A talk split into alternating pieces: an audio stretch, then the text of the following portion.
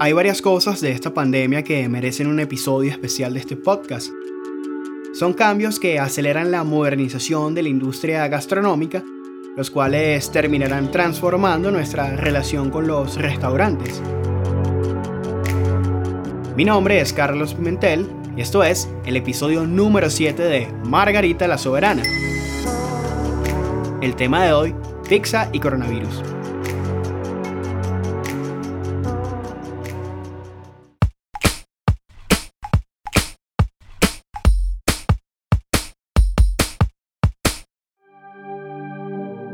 Desde que la Organización Mundial de la Salud caracterizó como pandemia al coronavirus SARS-CoV-2, causante de la enfermedad infecciosa COVID-19, comenzaron las cuarentenas y el distanciamiento social en muchos países. Es un momento extraño y extremo. Las cosas están cambiando más de lo que nos gustaría y a pesar de la incertidumbre, lo único que nos queda es adaptarnos y ser más solidarios. Pasar tanto tiempo en casa nos invita a hacer cosas nuevas, como acercarnos a la cocina. Por este motivo, no es casualidad que tus amigos y las personas que sigues en redes sociales estén llenando sus muros con fotos de comidas preparadas por ellos mismos. La cocina se ha vuelto una válvula de escape contra el aburrimiento. En Google, términos de búsqueda como how to make pizza, cómo hacer pizza, how to make bread, cómo hacer pan, y How to Make Cake, cómo hacer un pastel, alcanzaron sus picos más altos desde el año 2004. Ahora que hay más personas horneando en casa, no es sorpresa que las harinas y las levaduras estén desapareciendo de los supermercados, especialmente en ciudades como Nápoles, donde la pizza es un hábito como el café. Esta escasez de ingredientes ha despertado un interés por la preparación de panes con masa madre, los cuales necesitan más paciencia y trabajo que los hechos con levaduras convencionales. Mientras tanto, otros preparan tortas para los cumpleañeros o siguen experimentando con sus freidoras de aire. El momentáneo interés de la gente por la cocina ha traído oportunidades para las pizzerías. Muchas están ofreciendo a sus clientes productos listos para hornear o kicks con delantales, masa cruda e ingredientes frescos para preparar la pizza en casa. Pero para jugar a ser pizzero por un día, un domiciliario debe llevar el pedido hasta nuestra puerta. Esa persona puede trabajar para la pizzería o estar inscrito en una aplicación de deliveries. Sea cual sea la opción, estas personas están poniéndole corazón.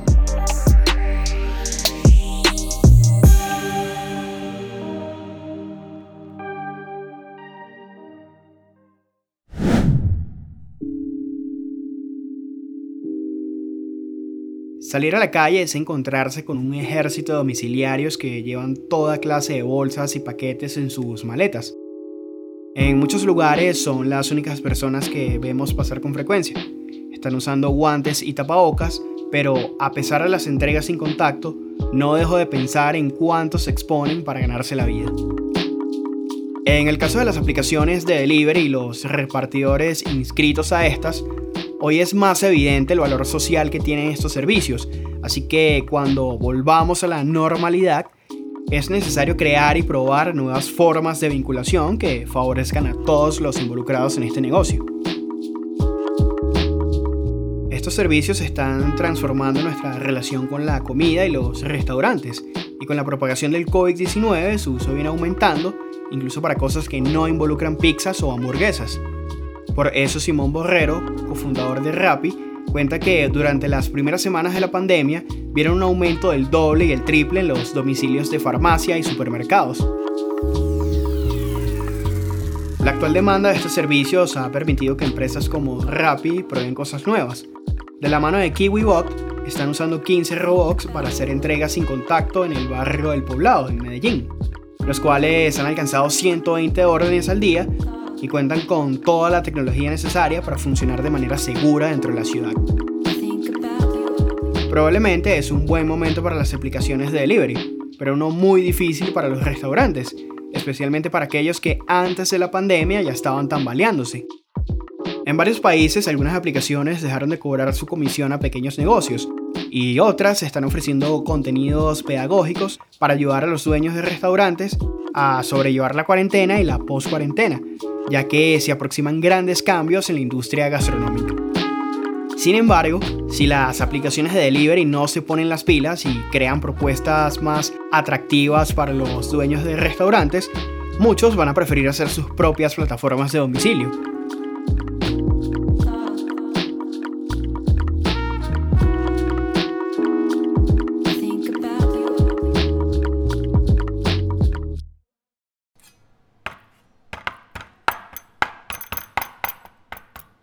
Si la lucha contra el coronavirus consiste en retrasar su propagación y tratar de contenerlo, seguir estrictamente los protocolos de bioseguridad es norma en cualquier cocina. A pesar de los rumores que giraron alrededor de la sopa de murciélago, hasta la fecha no existe evidencia científica que señale a la comida como fuente o vía de transmisión del nuevo coronavirus. Así que si tú y tu restaurante favorito están aplicando las medidas higiénicas necesarias, puedes pedir domicilio.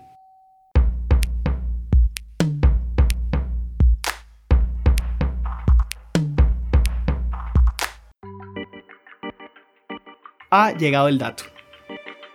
En Estados Unidos, la solidaridad y la creatividad de la industria de alimentos están encendidas. Acá les presento un par de iniciativas a través de las cuales dos pizzerías están ayudando en diferentes niveles a las personas. Con el fin de proteger al personal médico y asistencial que está tratando a los pacientes con COVID-19 en los hospitales de Chicago, Dimos Pizza está usando sus hornos para fabricar protectores faciales.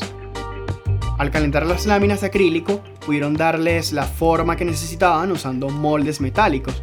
Ahora en GoFundMe.com están pidiendo donaciones para seguir produciéndolos.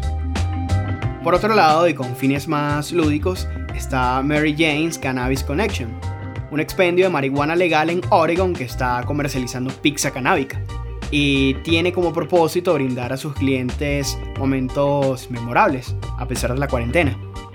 Bueno, cada quien ayuda como puede, ¿no?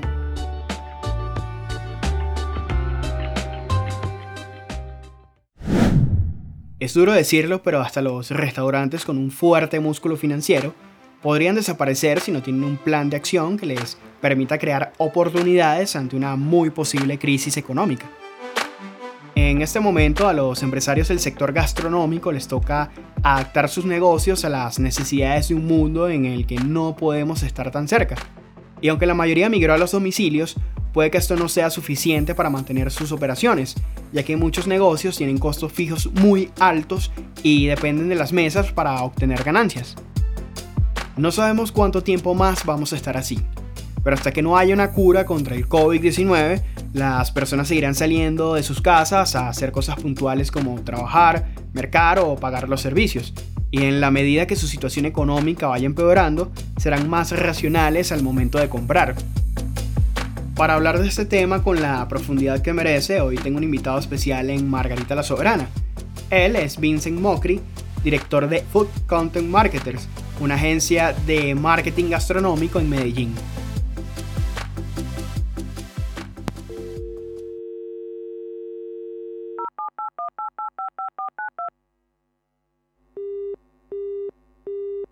Vincent. ¿Me escuchas bien? Sí, sí te escucho bien. ¿Y tú me escuchas bien? Perfectamente. ¿Qué más? ¿Cómo vas? Ah, excelente, hermano. Ha sido un día largo, pero aquí estamos de pie y, dándole. ¿Mucho trabajo? Sí, han sido días extremadamente difíciles, pero buenos. Pues eh, hay que ser agradecido por el trabajo que tenemos. Vincent, a largo plazo es probable que la economía de las personas mejore y cambien sus prioridades. En un contexto así, ¿cómo hacen los restaurantes para seguir ocupando un espacio en el presupuesto de sus clientes? Mira, yo creo que antes de, tomar cualquier acción, uno tiene que desarrollar a fin de cuentas un conocimiento de su mercado.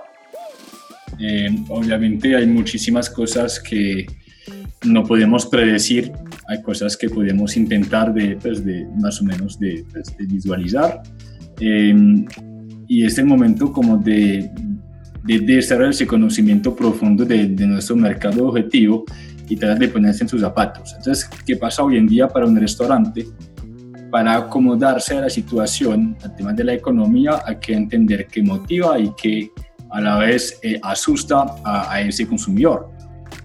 Sabemos que el consumidor en este momento, como decías, es muchísimo más eh, racional, ese consumidor es muy ansioso, ese consumidor también solía gastar en otras cosas que hoy no lo puede hacer, que no tienen como ni el tiempo ni la capacidad de gastarse lo que se gastaba, por ejemplo, en un bar, en un restaurante afuera, eh, etcétera. Eh, el cliente también eh, tiene una cierta ansiedad, uno de no poder como disfrutar de su vida, dos, de poder compartir con sus amigos, el cliente está pegado a las redes sociales.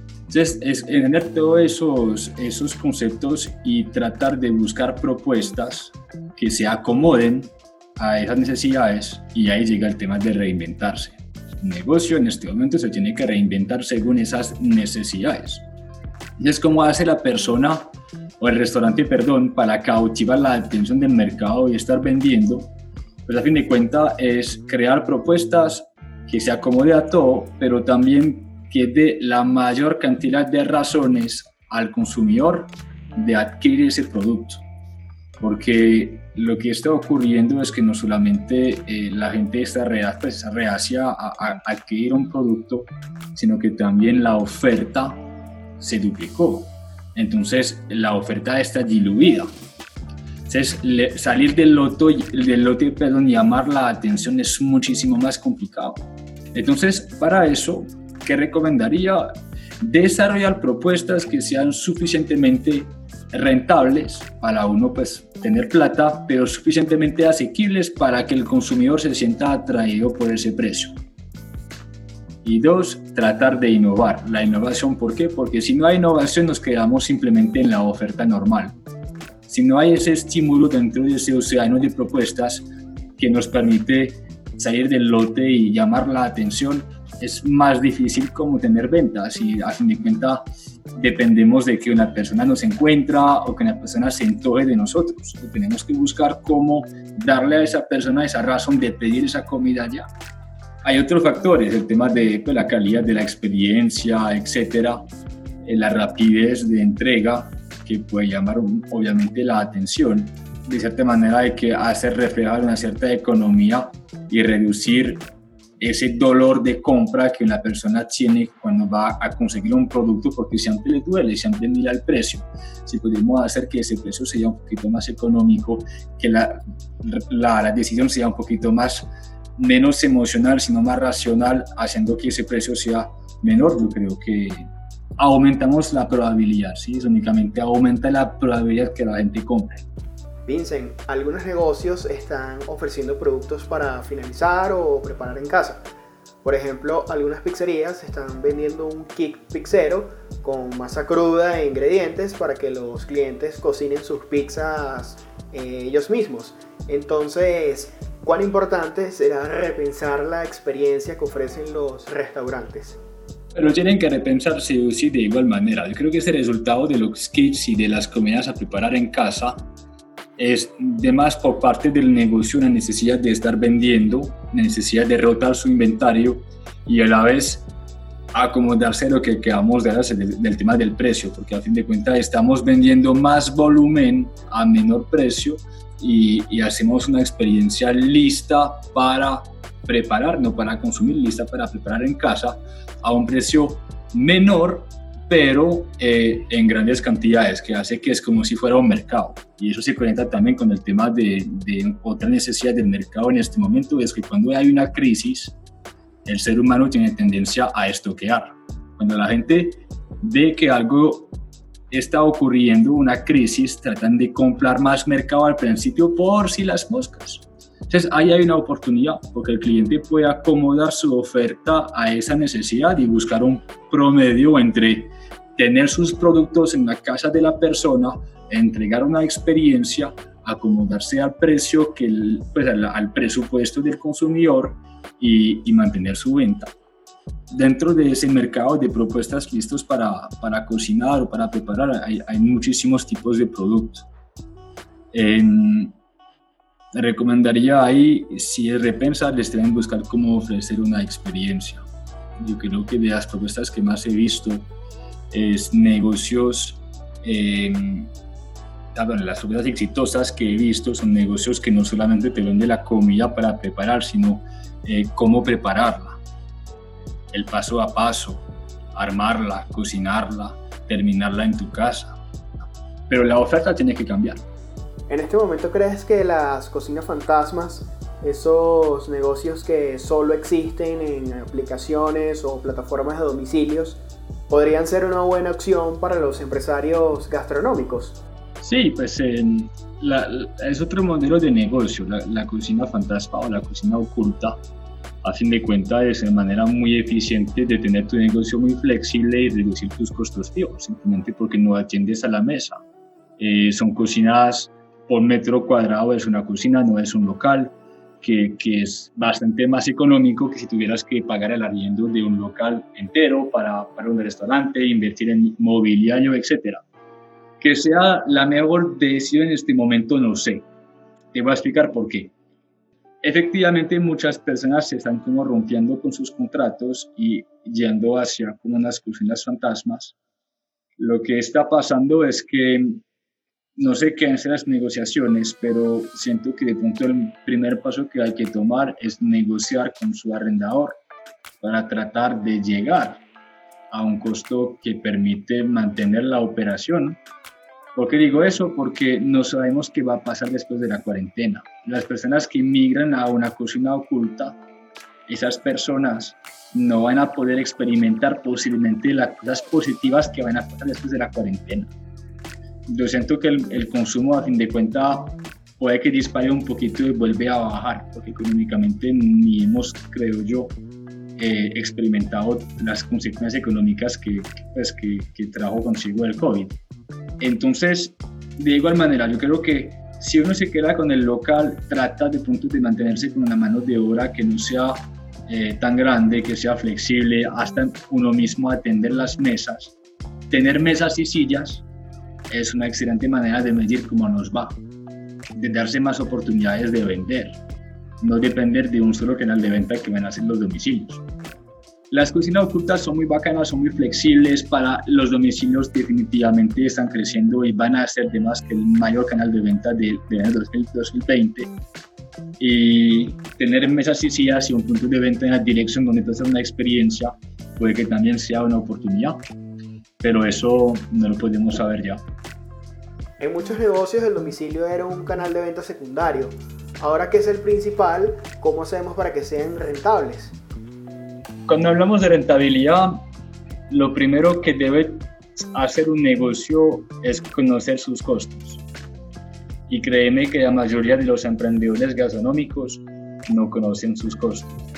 Ni las comisiones reales o el costo asociado a un canal en, en canal de venta a domicilio o plataformas, ni, ni conocen los costos ocultos detrás de esa operación ni de vez en cuando el costo de sus mismos productos. Entonces, si uno busca cómo hacer más rentables sus productos, la primera tarea es costear sus recetas y, tener un precio de venta que sea a la vez competitivo y rentable.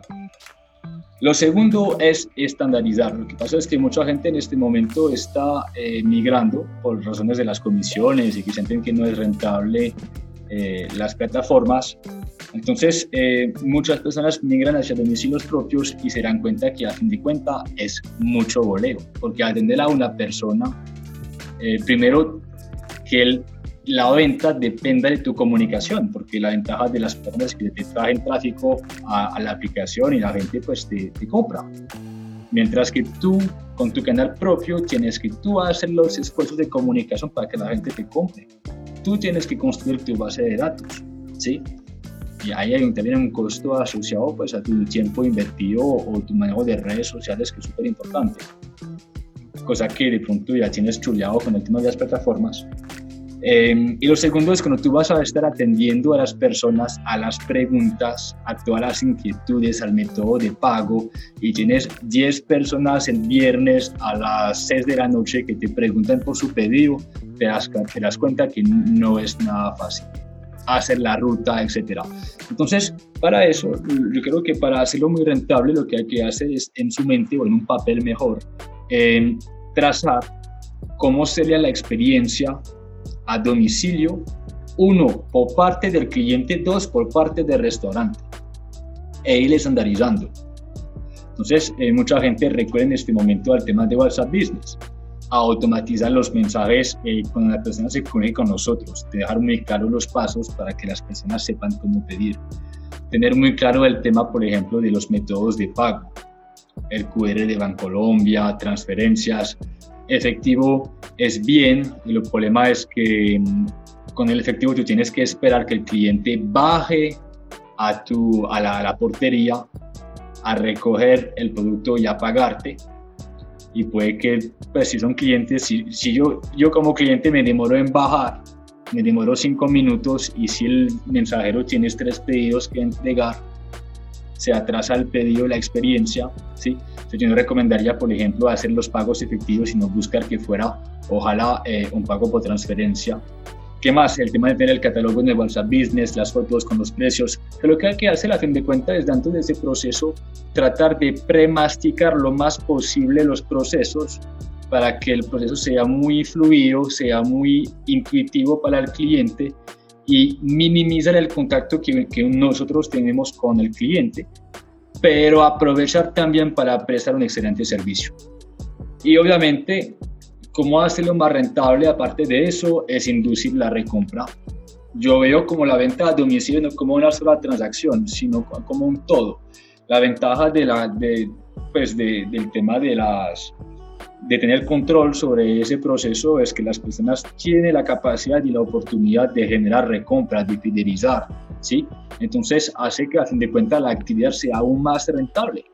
Eh, eso depende del modelo de negocio que ustedes pues, tienen, pero hay negocios, por ejemplo, que tienen pues, control completo sobre el tema de la ruta, es decir, que tú me pides de tal hora a tal hora y yo te entrego tal día a tal hora. Entonces nos vamos por domicilios propios o plataformas de domicilios. Que tener los dos. Hay negocios que ya se han establecido a través de plataformas y que venden más por plataforma y que han trabajado como recetas específicamente para competir en esas plataformas y rentar, y les va súper bien. Eh, hay otros que no están vendiendo mucho, pero igual lleva algo. Entonces, hay que buscar los dos. Hay que buscar uno cómo exponerse, por ejemplo, en Rappi para que las personas pues nos compren y de pronto, ¿por qué no intentar de que esas personas que nos compren por Rappi eh, los podamos convertir en clientes de domicilios propios? ¿Sí? Entonces podemos hasta eh, considerar las plataformas de domicilio como si fuera una inversión en marketing. Esa exposición es una red social, imaginamos, ¿sí? Es tener un canal de venta de más, así no sea muy rentable, pero que tú puedes convertir en un canal más rentable para ti a través de pues, migrarlo a tu canal propio. Piensen, ¿y por qué las plataformas de domicilio se parecen a Netflix? Ahora hay tanta oferta en esas plataformas que, a fin de cuentas, tomar una decisión es difícil. No sé si a ti te pasa, pero cuando uno va a mirar una, película en Netflix, demora más tiempo escogiendo la película que, que mirándola, a fin de cuentas. Entonces, pasa lo mismo con Rappi decir, que cuando tú vas, por ejemplo, ahora en Netflix, tú no vas a ver todas las pelis que hay en el repertorio. Tú vas a ver una peli porque uno te lo recomendaron, dos porque el mismo Netflix te lo recomendó.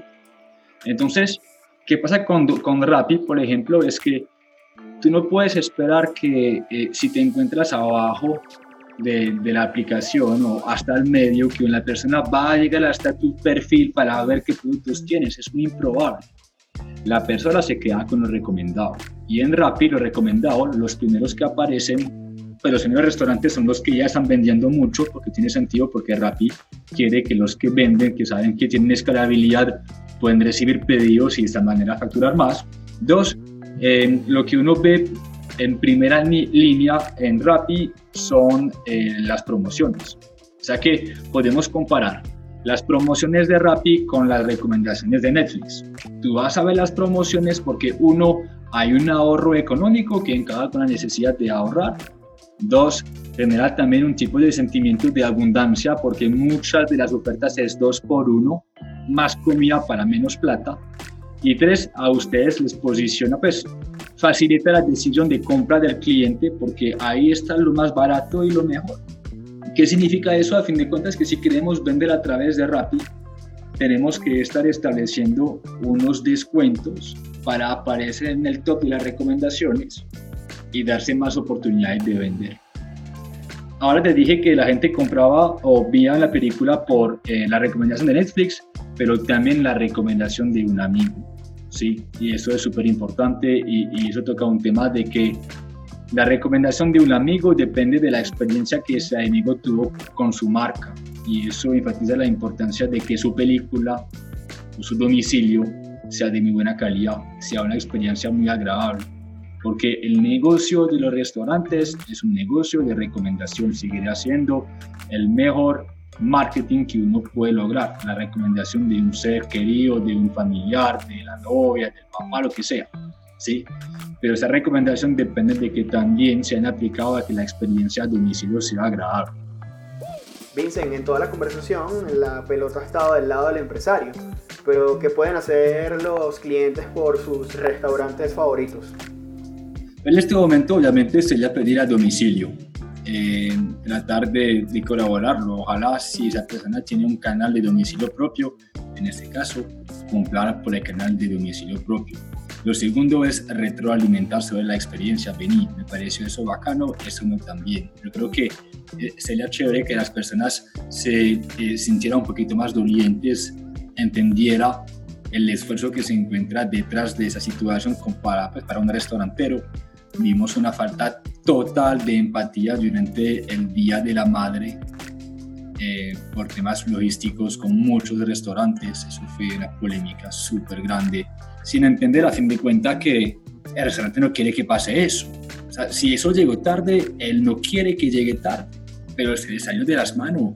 Eh, hubo un post de lo recomienda que algo que el, sector no estaba listo. Es verdad. Eh, es el primer día de madre de, todo el, pues, de toda la vida que está en un toque de queda. Nadie ha vivido eso en este momento. El tema de tuyo de fue un tema de prudencia. Yo creo que el cliente tiene que entender que no es fácil, que la comida no le va a llegar como le suele llegar en la mesa hace unos meses, eh, que hay retrasos, que el emprendedor está peleándola para llegar pues a, a, sobrevivir. Y lo segundo es después, cuando todo eso se acaba y podamos salir, consumir aquí local, consumir, no tener temor de ir afuera. Eh, hay que tomar algo en cuenta es que listo, de punto no podremos viajar tan frecuentemente, de punto no, no podremos ir a hacer shopping tan frecuentemente, pero sí podemos ir a tomarnos un café y la en alguna parte, compartir con la persona, porque ese consumo va a ayudar a otras personas. Vincent, cuéntanos cómo podemos encontrarte en las redes. Pues muchachos, em, yo creo que lo mejor en este momento eh, es por Instagram. Em, nos llamamos Food Content Marketers, eh, eso es F de Francia. ¿Quieres que te lo letro? Vamos a demorarnos cinco minutos. Pero ya sé, Food Content Marketers. Vincent, creo que esta conversación sirvió para entender mejor la coyuntura y las oportunidades que a partir de esta surgen para el sector gastronómico. Así que muchísimas gracias por tu tiempo. Así Carlos, gracias por la invitación y, espero que nos verte muy pronto.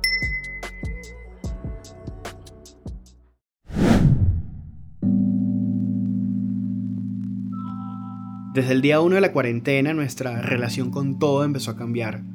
Seguimos conectados, pero extrañamos cosas ordinarias como subirse a un bus o tomarse una cerveza en la tienda de la esquina. Pensar en lo que viene es jalarse los pelos.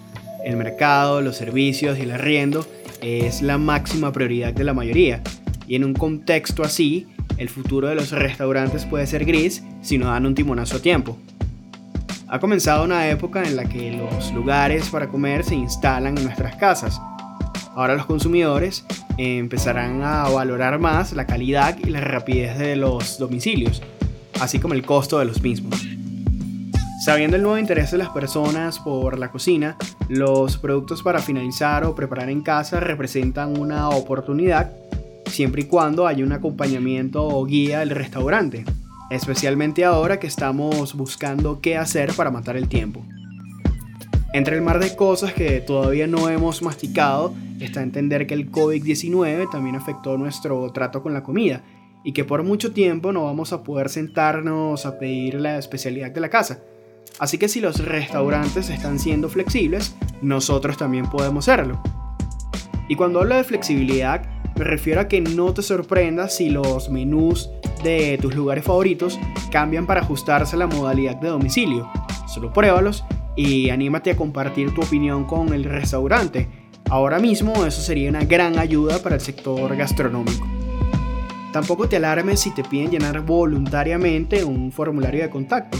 La tecnología y los datos se volverán esenciales para el marketing y la gestión de estos negocios. Mi nombre es Carlos Pimentel, sígueme como arroba Carlitos Telling y esto fue el episodio número 7 de Margarita la Soberana, un podcast de gastronomía.